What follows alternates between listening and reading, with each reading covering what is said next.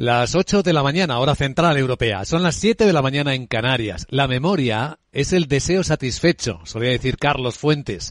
Hoy sería el cumpleaños del gran escritor mexicano. Hoy, buenos días.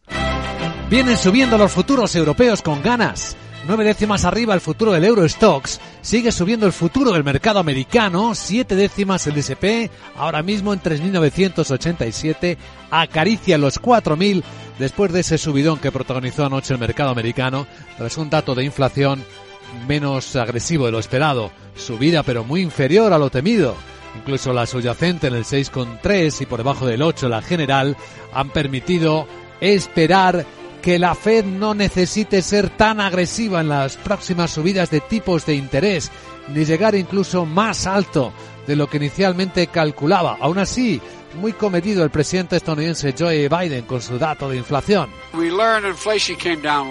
Sí, hemos visto que la inflación bajó en el pasado, pero los principales economistas dicen que esto es una señal realmente positiva de la resistencia de la recuperación económica. Va a llevar tiempo que la inflación vuelva a niveles normales, podríamos ver retrocesos en el camino, soy consciente de ello. La fiesta de Wall Street se extiende a los mercados de todo el mundo, a los asiáticos en particular.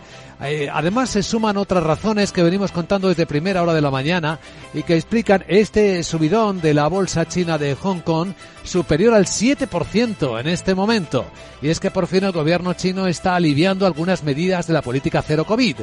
Aliviando solo, ¿eh? no retirándolas. Las cuarentenas eh, ya no son de 10 días en los hoteles, eh, bajan a 8 entre otras cosas. Ese tono positivo en los mercados marca poderosamente la actualidad de este viernes 11 del 11. Es el Día de los Solteros en China, pero aquella fiesta comercial está desapareciendo. Las críticas de Xi Jinping al consumismo que desataba están haciendo que las perspectivas de aumento de ventas, incluso de exportaciones, se reduzcan bastante. No solo por la eh, atenuación de la tensión económica interior china, sino también por las propias ventas en el exterior nada promocionadas. Pero bueno, vienen tiempos que para el sector comercial son esenciales. Saben que en España, por cierto, hemos inventado el Spanish Friday, una versión del Black Friday, pero para productos hechos en España. Va a ser el 9 de diciembre. Capital, la Bolsa y la Vida con Luis Vicente Muñoz. De momento veremos datos de inflación en Alemania hoy, veremos previsiones de la Comisión Europea, veremos si siguen subiendo los precios de la energía y de la electricidad. Esta semana lo han hecho mucho. ¿Y qué pasaría si no tuviéramos energía nuclear ahora mismo? Porque hay una fecha para que desaparezca la energía nuclear en España, que es 2035. En un instante, en exclusiva en Capital Radio, entrevista con el presidente del Foro Nuclear, don Ignacio Araluce.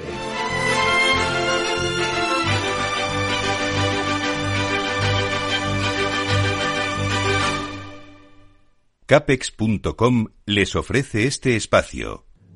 Y tras la entrevista con el presidente del Foro Nuclear, la gran tertulia de la economía, con Antonio Sanabria, Francisco Navarro y Manuel Moreu, hasta la apertura de las bolsas de Europa, que ya vemos que vienen contentas hoy, hemos visto hasta el euro recuperar la paridad contra el dólar, incluso volver a niveles previos. Un euro hoy vale más que un dólar, 1,0215 dólares en las pantallas de XTV.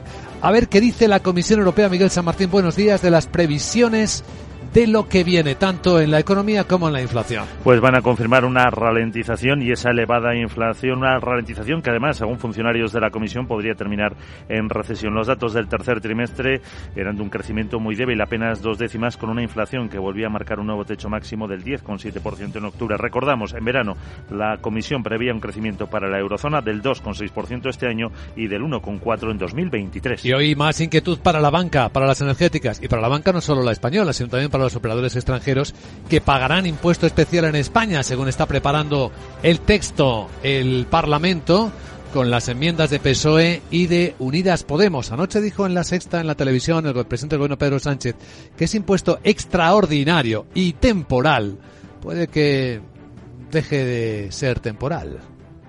En principio es temporal, pero eh, tendremos que ir viendo a lo largo de los próximos meses y los próximos años.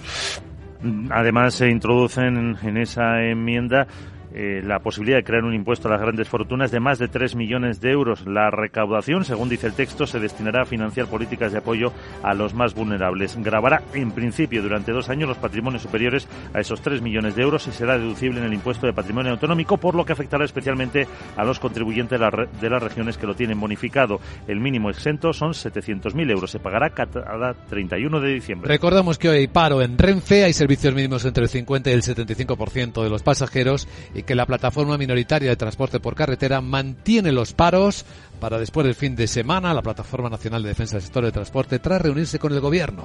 Y ha terminado sin eh, acuerdo esa reunión y mientras tanto exigen al Gobierno que para evitar ese paro se firmen los eh, anuncios de compromiso que les eh, prometían ayer. El presidente de esta plataforma, Manuel Hernández, explica que le han pedido al Gobierno.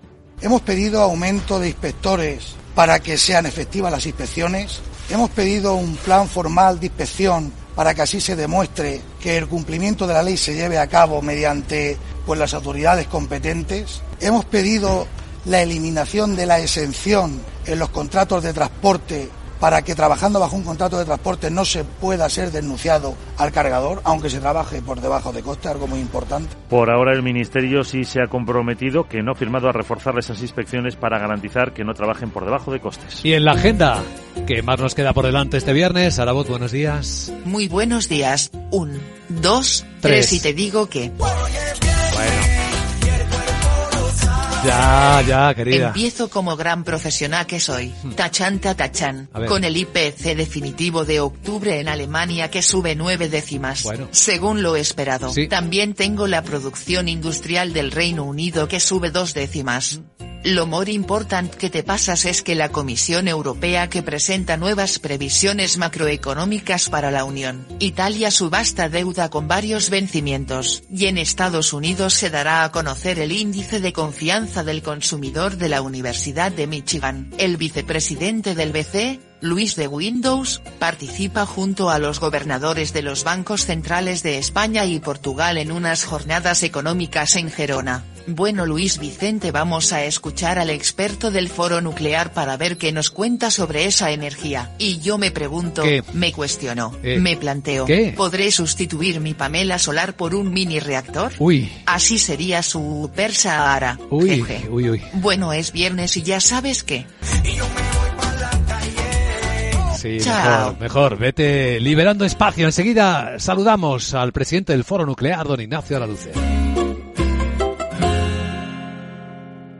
Capex.com les ha ofrecido este espacio. Invierte en los principales mercados globales, en más de 2.000 activos financieros, con la seguridad y confianza que te da el mejor broker del mercado. Eventos de trading mensuales, formación exclusiva con expertos de mercado, visítanos en nuestras oficinas de Madrid o en capex.com. Capex.com, la nueva forma de hacer trading. El trading implica un riesgo. MSX International, empresa de automoción y movilidad, les ofrece la información del tráfico.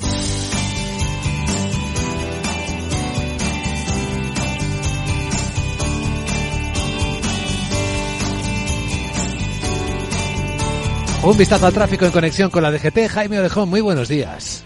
Muy buenos días. Hasta ahora estamos pendientes de varios accidentes. Uno en Toledo, en la 5 a la altura de Oropesa, sentido Madrid, que corta el carril derecho. En Guipúzcoa, por la P1 en Vergara, sentido Vitoria-Gasteiz, que corta el túnel de Lesarri. En Barcelona, por la P7 en San Cugat del Vallés, hacia Martorell. Y un alcance más en Valencia, la V30 en Chirivilla, hacia el puerto. Al margen de esto, les contamos retenciones en Madrid. Lo peor, la M40 en Carabanchel, sentido a la 42 y en Barcelona, de entrada por la 2 en Pallilla. Además, a esta hora la lluvia está complicando en varios puntos la circulación del país. Destacamos la entrada a Valencia por la 31 en Beniparra y mucha precaución en estos tramos y vías.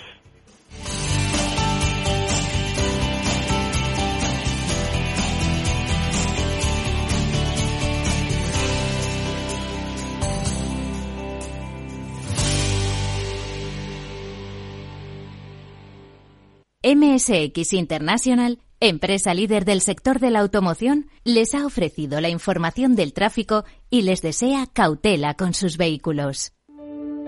En tiempos de incertidumbre, Nuestra fortaleza es la estabilidad. En Nordea, pensamos que el equilibrio, la fiabilidad y la experiencia importan. Nuestra estrategia Stable Return muestra un sólido comportamiento en el largo plazo para sus inversiones. Invierta en estabilidad. Invierta en tranquilidad. Descubra más en nordea.es.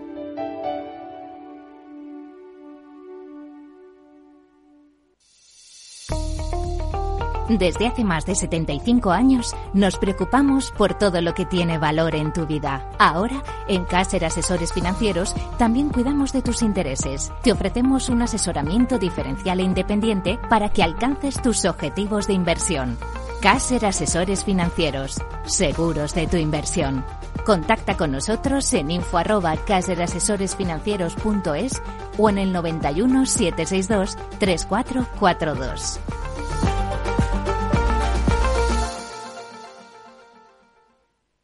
Puedes cambiar de coche, de trabajo, de pareja, de casa, pero si vienes a IG, tu trading nunca cambiará de broker. Ven a IG y descubre la casa de los verdaderos inversores. Pon a tope tu trading con IG. Todas las operaciones conllevan riesgo. La volatilidad de la energía y la apuesta por la sostenibilidad están acelerando la transición energética y digital. Madrid acogerá el 16 y 17 de noviembre el Smart Energy Congress, organizado por Enertic, donde se analizarán las claves de esta transformación a través de la tecnología y la innovación. Un mundo de retos y oportunidades. Inscríbete gratuitamente en el Smart Energy Congress. Te esperamos el 16 y 17 de noviembre en IFEMA.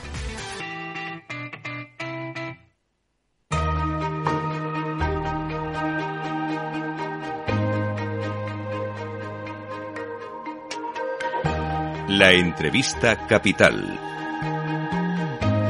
Luis Vicente Muñoz. Y hoy en Capital Radio vamos a dar más profundidad a este asunto clave sobre el que deberíamos saber todo lo posible, la energía. En España tenemos un 20% de la energía actual producida de origen nuclear. Y hoy tenemos una entrevista en exclusiva con el presidente del Foro Nuclear, don Ignacio Araluce. Buenos días, don Ignacio, bienvenido. Buenos días, un placer estar aquí. Vamos a hablar con el presidente del Foro Nuclear, con Laura Blanco, que es nuestra periodista especializada en energía. Buenos días de nuevo, Laura. Bueno, buenos días a todos. Y, buenos días, y nos preguntamos, presidente, si en este momento España no tuviese por alguna razón energía nuclear, ¿qué estaría pasando con el precio de la energía? Pues estaría eh, por las nubes. Ya está por las nubes. Aún más. Eh, pero estaría mucho más, evidentemente. Por una razón muy, muy sencilla que la puede entender todo el mundo. Eh, todos los días en el mercado hay un mercado mayorista, el mercado spot, que es un mercado marginalista. de tal forma que todos los días hay una subasta de energía que se hace, se cierra a las 12 horas del día anterior y se subasta la energía necesaria eh, para los consumidores eh, hora a hora para el día siguiente. Bien, en esa subasta es como una loja, es decir, unos piden energía y otros ofertan energía, los generadores ofertan energía. Y va entrando, se va aprobando las, eh, las ofertas de generación más baratas. y hasta que llega un momento en que se cubre la demanda y el último que ha entrado, que es el más caro, evidentemente, eh, los demás más caros se quedan fuera y tienen que parar, y el más caro es el que fija el precio de todos. ¿Qué pasa con la energía nuclear? Que como no es flexible para parar o arrancar si se quedara fuera del precio máximo, eh, oferta todos los días a cero. Es decir, eh, todas las unidades nucleares ofertan eh, toda la energía, el 20% eh, que producimos de media al año, se oferta a cero. ¿Qué ocurriría que si no está la energía nuclear? Pues evidentemente la escala subiría. Los más caros que se han quedado fuera tendrían que entrar y el precio marginal sería más alto y por tanto el precio de todo el mercado sería mucho más alto la, eh, la nuclear va a ir desapareciendo según el plan que se ha establecido en España. Tenemos siete reactores, en 2027 llega el cierre del primero, en 2035 el del último. Si no producimos viento y sol suficiente eh, para suplir el 20% de energía nuclear, ¿qué va a pasar con la energía en nuestro país? ¿Estamos encaminados a que se cambie el sistema marginalista para que no paguemos facturas desorbitadas? Vamos a ver esto no me puedo poner en la tesitura de que nosotros con este programa que está en el PENIEC, en el Plan Nacional de Energía y Clima, efectivamente que para la primera unidad en el 27 y en el 35, no me pongo en la tesitura de que eh, no haya suficiente energía con las renovables instaladas. Sería un desastre. O sea, eh, no podríamos eh, no podríamos funcionar. Tendría que ser todo a base de gas con precios carísimos. Evidentemente, espero, confío en que la implantación de las renovables eh, pues vaya en, el buen sentido y se vaya realmente instalando lo que se pretende en el PENIEC. Es cierto que además todo el mundo está pensando en la instalación de las renovables, pero eh, no solamente es eso, hay que instalar además eh, sistemas de almacenamiento, que puede ser hidráulico reversible, que puede ser con baterías, pero claro, todo esto es un desideratum, es decir, que está en un plan y pensemos que va a funcionar. No solamente eso, hay que cambiar toda la red de alta tensión, porque va a haber muchos productores mucho más pequeños en lugar de grandes productores y, por tanto, la red tiene que eh, cambiarse totalmente. Todo esto está contenido en el Plan Nacional de Energía y Clima y confío en que eh, cuando se ha lanzado, pues que se vaya a cumplir. Evidentemente, si no se cumple, pues eh, tendría eh, otra salida. Las nucleares, evidentemente, no podrían parar. Eso es evidente. pero en el debate en España no está ahora la posibilidad de que se prolongue la vida de las nucleares o estamos a tiempo de reabrir ese debate o nadie lo va a abrir en el debate está. O sea, ya está abierto. El debate está. Hay eh, muchas instituciones, partidos políticos, etcétera, que están eh, abogando por una continuidad del parque nuclear más allá de lo establecido en el PENIEC. Otra cosa es lo que el Gobierno ha decidido, que es el Plan Nacional de Energía y Clima, que, por cierto, eh, en marzo, si no recuerdo mal, del año que viene, tiene que hacer una evaluación y mandársela a Bruselas de eh, cómo va funcionando el PENIEC y en junio, si no recuerdo mal, del año que viene, tiene que mandar un informe a Bruselas eh, eh, con un nuevo, una revisión del PENIEC. Entonces, el debate sí está. Hay instituciones, partidos políticos, en fin, cantidad de gente está debatiendo el tema y está diciendo se alargará o no la vida de las centrales nucleares. El debate está. Otra cosa es lo que en este momento está fijado, que es el PENIEC con el cierre a partir del año 27 de las unidades nucleares, llegando hasta el año 35. Pero tal y como van las cosas, presidente, podríamos llegar a darlo la vuelta. Hay países que han cambiado sus planes, que han decidido no abandonar la energía nuclear, incluso empezar a apostar por las nuevas generaciones de centrales nucleares más pequeñas, de más de una más, más, rápida construcción. ¿Usted cree, eso, cree que eso puede llegarse a plantear en España en algún momento? ¿Darse la vuelta a todo, viendo el escenario de dependencia energética?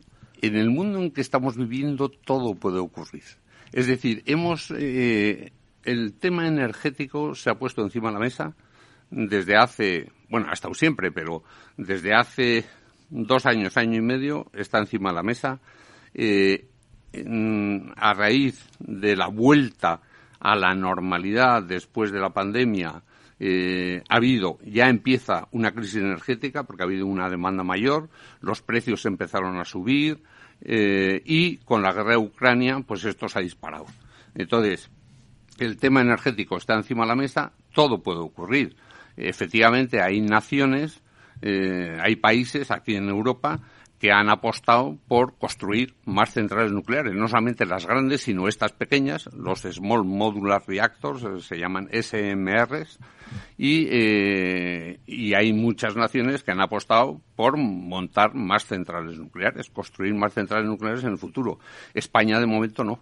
España, de momento, sigue con el mismo plan, de continuidad de las siete unidades nucleares que tenemos hasta el año 27 y a partir de ahí irlas parando hasta el año 35. ¿Que eso se puede revertir? Evidentemente todo se puede revertir. No sé lo que puede ocurrir. De momento, no. Y nosotros llegamos a ese acuerdo con, eh, con el Gobierno y con la Empresa Nacional de Residuos, también con el RESA. Y eh, nosotros nos atenemos a lo que dice la ley y a lo que nos dicen. Hay que tener en cuenta una cosa. Eh, los planes energéticos dependen de los gobiernos. Eh, es una, la planificación energética es una potestad del gobierno y por tanto nosotros nos atenemos a lo que el gobierno decida. No podemos hacer otra cosa. Eh, la nuclear es una inframarginal. En este momento, por Real Decreto Ley, está topada la remuneración, igual que la de las energías renovables, 67 euros. Exactamente. En la última ocasión que le vi, don Ignacio, ustedes reclamaban desde el foro que haya una remuneración fija para la producción de la energía nuclear. ¿Por qué? Eh, sí, exactamente. Vamos a ver. Eh, efectivamente, eh, lo tenemos topado. hay cantidad de gente que sigue diciendo desde hace no sé cuánto tiempo, hablando de los windfall profits, que en las centrales nucleares, en general, las inframarginales, estamos ganando muchísimo dinero porque en el mercado todos los días nos levantamos aquí en esta radio y en, todos los medios de comunicación eh, eh, hablando del precio de la energía y nos eh, levantamos todos los días oyendo que el precio hoy está en 200 euros el megavatio, mañana 250, al día siguiente 160 y tal, bien. Y entonces alguien dice, bueno, pues las inframarginales que tienen además precios más bajos, eh, pues están ganando muchísimo dinero. Y esos son los windfall profits. Se está, eh, en fin, eh, remunerando algo que es mucho más barato a un precio carísimo. Eso no es cierto. Se repite, se repite, pero por mucho que se repita, no quiere decir que sea verdad. Y, de hecho, el gobierno sacó una ley de minoración eh, a las inframarginales sobre el precio del gas, de tal forma que se nos ha topado el precio a 67 euros. Por tanto, nosotros no estamos cobrando los 200 o 300 que todos los días nos levantamos oyendo en todos los medios de comunicación, sino que tenemos topado a 67. Si pasamos de 67 euros, en fin, nos crujen. Entonces, no hay windfall profits. No, no, se, no se gana lo que la gente dice que podemos ganar. Se está vendiendo a un precio fijo. De hecho, toda la energía nuclear está vendida ya eh, para el año 22, toda para el año 23, eh, el 80% para el 24, no recuerdo, el 60 o el 50% para el 25 y a unos precios muy inferiores. Queda todo mucho más claro. Don Ignacio Araluce, presidente del Foro Nuclear, gracias por su amabilidad, por contárnoslo en primera persona. Mucha suerte. Nada, un placer. Muchísimas gracias. Muchas gracias.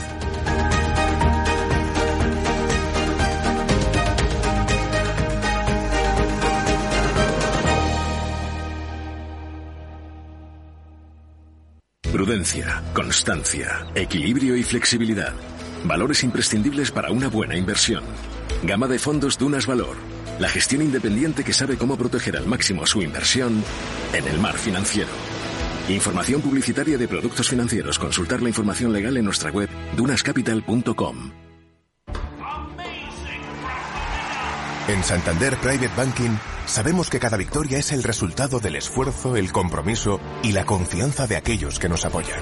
Por eso, como hace Rafa Nadal en cada punto, buscamos la excelencia para nuestros clientes trabajando con un modelo de asesoramiento especializado, lo que nos ha llevado un año más a ser reconocidos como la mejor banca privada de España por la prestigiosa revista de Banker. Santander Private Banking. Cada victoria nos empuja para seguir mejorando.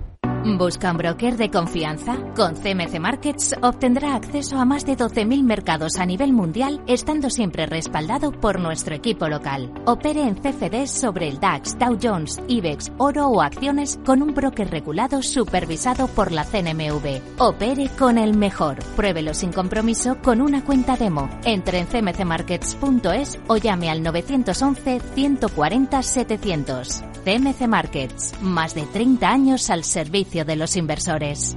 Los CFD son instrumentos complejos y están asociados a un riesgo elevado de perder dinero rápidamente debido al apalancamiento. El 78% de las cuentas de inversores minoristas pierden dinero en la comercialización con CFDs con este proveedor. Debe considerar si comprende el funcionamiento de los CFDs y si puede permitirse asumir un riesgo elevado de perder su dinero.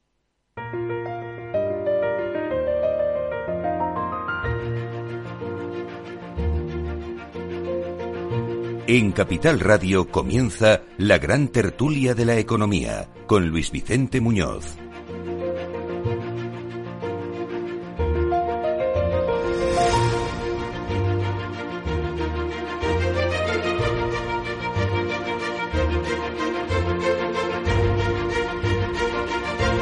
Abrimos la gran tertulia de la economía en Capital Radio tras escuchar con atención al presidente del Foro Nuclear y claro, con esa conclusión cuando se despedía, dedicada a aquellas personas que plantean extender la vida de las centrales nucleares ahora que tanto se necesita una energía barata, recordando que el problema de las nucleares en España es que no son rentables por los efectos regulatorios. Por eso que comentábamos, ¿no? De los precios que también les topa a la energía nuclear con las últimas decisiones del gobierno, que es el competente para marcar las reglas de juego aquí. Hoy en la gran tertulia de la economía nos acompaña Manuel Moreu, es eh, expresidente del Instituto de la Ingeniería de España. ¿Cómo estás, querido Manolo? Muy buenos días. Buenos días.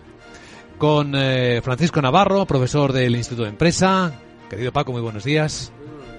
Bienvenido igualmente. Y con Antonio Sanabria, investigador y profesor de Economía Internacional en la Complutense de Madrid. Querido Antonio, muy buenos días. Muy buenos días. Este es un tema muy candente, ¿no? El de la energía. Pero bueno, ahí estamos donde estamos. Qué bien estaría un pacto de Estado con estas cosas, ¿no? Tener claro un modelo de país, cómo queremos... Bueno, yo lo que echo de menos es que en la energía no está funcionando el mercado. Si estuviera funcionando el mercado no estaríamos donde estamos. ¿Porque es un mercado regulado o porque el mercado no funciona? Vamos a ver. De pronto los políticos han dicho que nos vamos a morir todos si llegamos a la temperatura de 2 grados, tal. Y entonces hay que quitar las bases de todo nuestro entramado industrial. Es decir, esta sociedad vive de una gran industria que se sustenta con un determinado tipo de material. Porque aquí siempre hablamos de energía pero no tenemos en cuenta que las energías salen de materiales.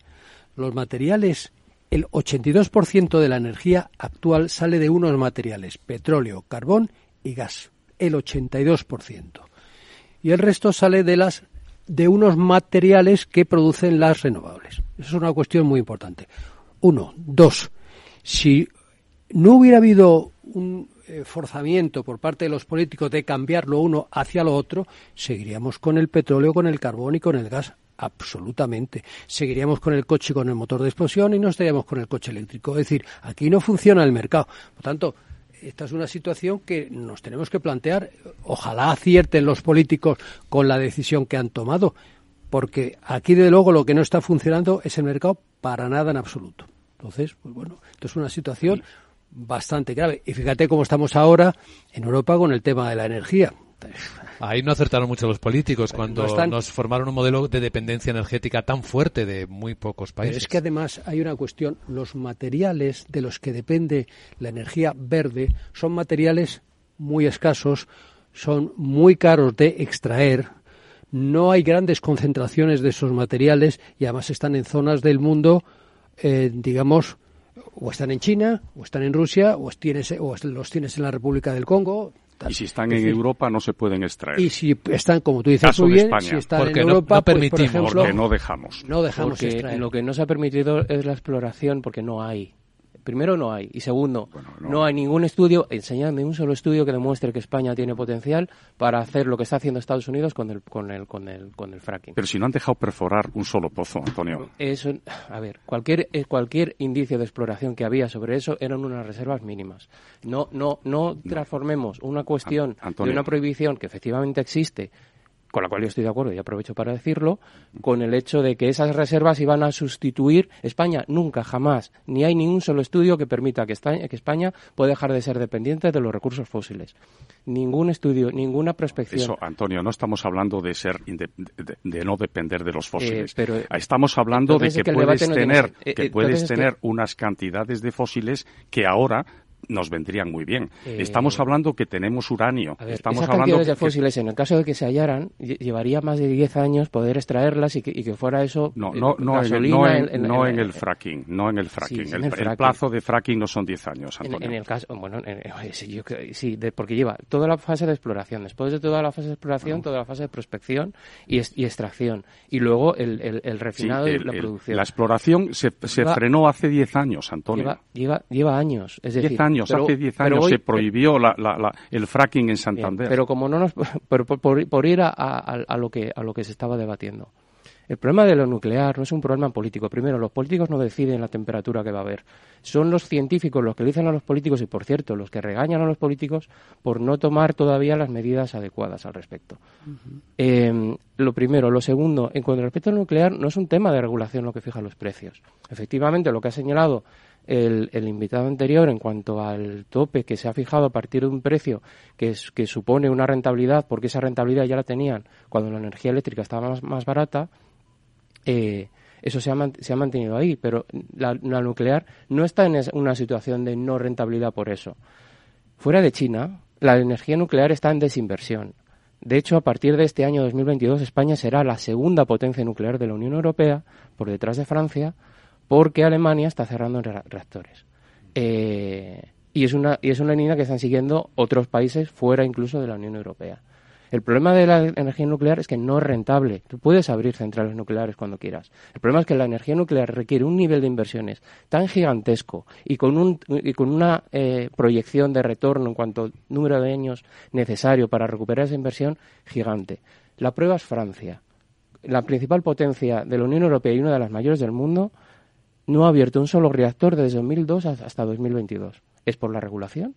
o es porque realmente el problema que hay es de, una, de un nivel de inversiones gigantesco que ha llevado al Estado francés a rescatar a su principal eléctrica y nacionalizar la empresa y todas las pérdidas acumuladas que llevaba esa empresa. Bueno, yo realmente cuando he intervenido no me estaba refiriendo a la nuclear, yo me estaba refiriendo a un hecho. Nuestra industria, nuestra industria se sustenta gracias a un determinado tipo de material o a unos materiales que le proporcionan el 82% de la energía. Y esos materiales son el petróleo, el carbón y el gas. Eso es la actual situación. Luego, el resto lo proporcionan los materiales que dan la energía denominada verde. Lo único que yo he dicho es que, y como tú has dicho muy bien, desde el año 14 eh, se está dejando de invertir en los, eh, digamos, combustibles fósiles, en los materiales fósiles, es decir, en el petróleo y el carbón, y de hecho nos encontramos, pues por ejemplo, que en Estados Unidos tienes problemas con el diésel. ¿Por qué? Pues porque las refinerías que se iban cerrando no las iban eh, renovando. Aquí en España hemos mantenido las refinerías de petróleo y por lo tanto sí tenemos diésel, sí tenemos gasolinas. Pero lo que yo digo es que, señores, y la crisis energética lo está demostrando, nuestra industria no está preparada para pasarnos a una eh, em, a los materiales verdes. No está preparada. Por lo tanto, hacemos una transición moderada para que esto se pueda llevar a cabo o esto va a ser un auténtico caos. Y yo querría eh, introducir en este aspecto el acuerdo, por ejemplo, que ha tomado Renault y lo que están tomando Stellantis, es decir, que, los, por ejemplo, la gran industria del automóvil europea está desapareciendo, absolutamente desapareciendo. Renault ha llegado a, a un acuerdo con Geely, que son chinos, Geely es la propietaria de Volvo, es la propietaria de Aston Martin, es la propietaria de Lotus, eh, tiene coches totalmente eléctricos, es decir, son una potencia, los chinos son una auténtica potencia en electricidad, nosotros no. Y nosotros los coches que tenemos, donde éramos una potencia, entre comillas, eran los de motores de explosión. Entonces, realmente, señores, vamos a permitirnos, eso ya lo ha dicho un, comisión, un comisario de la Unión Europea, que, ojo, vamos a plantearnos qué va a pasar porque exponemos entre 500 y 600 mil señores en la calle, solamente en la industria del automóvil. Que me cuenten también cómo se va a sustituir la gran industria química, la petrolquímica, la industria farmacéutica, la, la gran industria pesada. Es decir, lo que quiero decir, señores, la transición de lo fósil a lo no fósil o se hace de una manera más gradual o esto va a ser un auténtico desastre, sobre todo para Europa. Bueno, yo, yo estaba pensando eh, en mm, un poco diciendo, bueno, pues ¿dónde queremos ir en esta tertulia, no? Porque, porque podemos eh, hablar y dispersarnos por, por 27 eh, mundos porque y, el tema no es llegar, muy grande, sí. y no llegar, ¿no? es verdad, es verdad que, que, lo que todo lo que dices es, es, absolutamente cierto, ¿no? Pero yo lo que me gustaría recalcar es que el, el, nos hemos olvidado de, de invertir en fósiles, eso también favorece que los precios ahora con la situación de bélica de, de, Ucrania eh, se hayan disparado. Eh, eh, aquí hemos recordado varias veces que, hace un año y medio la Comunidad Económica Europea prohibió a, Shell invertir en, fósiles, le obligaba a, desinvertir dos tercios de sus activos en fósiles. Menos mal que no lo hicieron, etcétera. Pero lo que yo pienso es que nosotros ahora en estos momentos lo que tenemos es una oportunidad. Es decir, el hecho que los fósiles ahora sean más altos de precio, pues es lo que tendría que estar mm, mm, moviendo mucho más deprisa las renovables. Es decir, ahora en estos momentos las renovables no es que sean rentables, es aún más siempre y cuando se les pague el, mercado o una parte del mercado. Entonces, vayamos a por ello. Es decir, en estos momentos hay 5.000 megavatios en España renovables pendientes de que alguien diga que se pongan en marcha.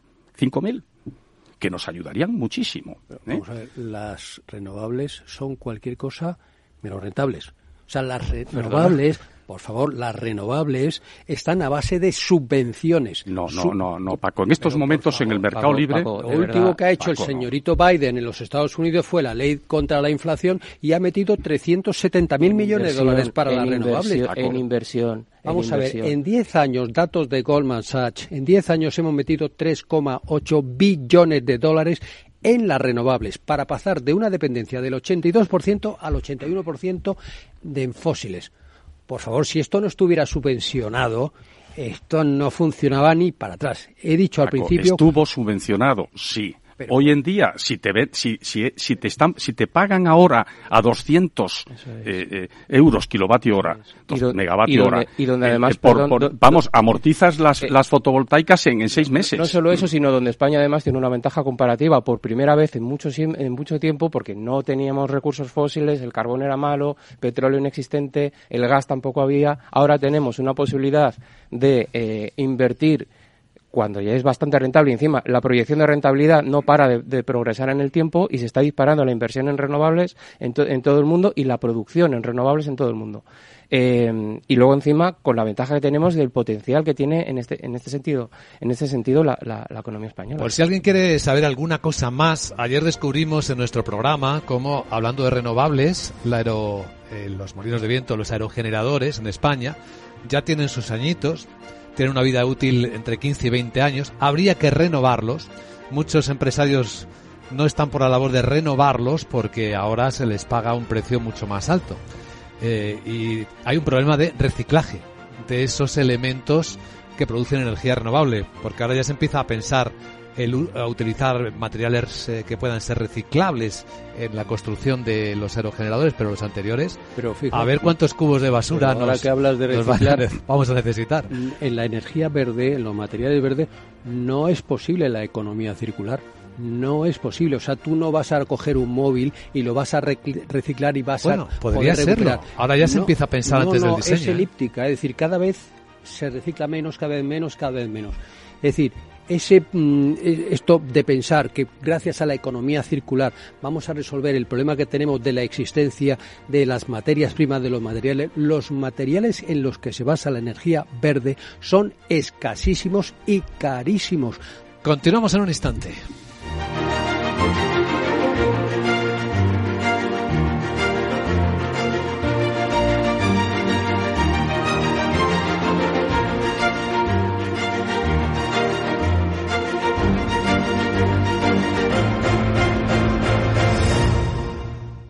Sí, los flechazos existen. Y para celebrar el Día Mundial del Shopping, miles de productos te esperan en el corte inglés a precios irresistibles. Como la fragancia Carolina Herrera o de Pac Fam 212 Heroes, 80 mililitros que antes costaba 116,50 euros por solo 77,95. Hasta el 13 de noviembre celebra el Día Mundial del Shopping en el corte inglés. Bontobel Asset Management. Calidad suiza con el objetivo de obtener rendimientos superiores a largo plazo. En Bontobel Asset Management siempre estamos a la vanguardia de las inversiones activas en bonos y acciones. Para más información, entre en nuestra página web bontobel.com barra M. Bontobel Asset Management, su especialista global en fondos de inversión. número uno mundial en el ranking ESG de compañías eléctricas, marca mejor valorada del sector, primera opción del consumidor a la hora de contratar electricidad. Y ahora, ahora en Hola Luz, lideramos una revolución para transformar 10 millones de tejados en energía 100% verde para el mundo. Es la revolución de los tejados. Hola Luz.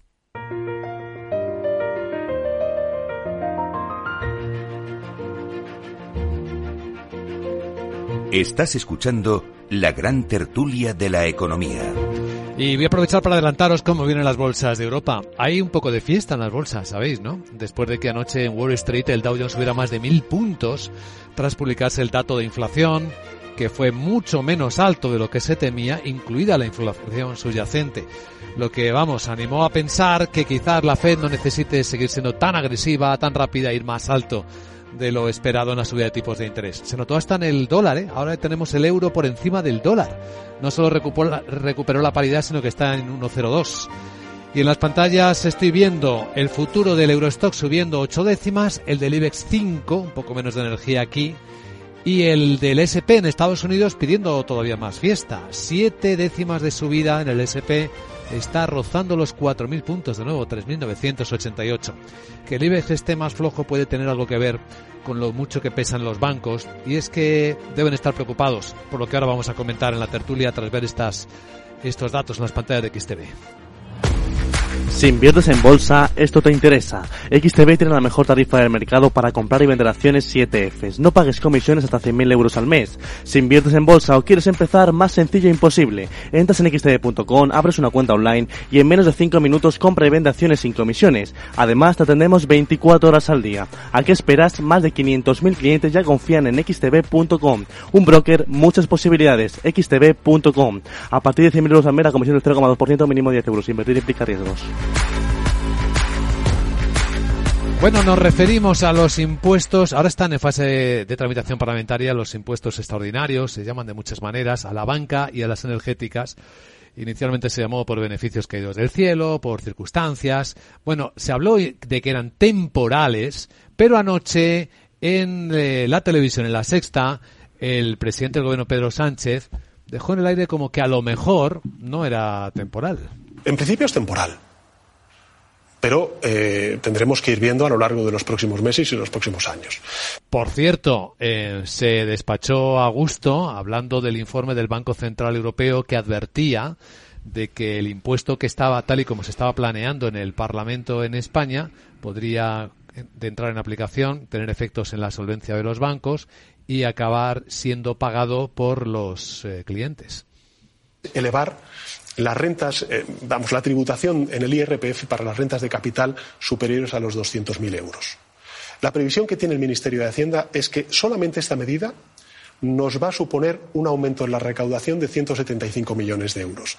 175 millones de euros que son los recursos que estamos transfiriendo a las comunidades autónomas para fortalecer la atención primaria. Bueno, ahí estaba hablando del impuesto de la renta, ¿no? de, las, de las subidas. Eh, pero eh, queríamos escucharle cuando criticaba a Luis de Guindos, al vicepresidente del Banco Central. Yo le agradecí la ayuda.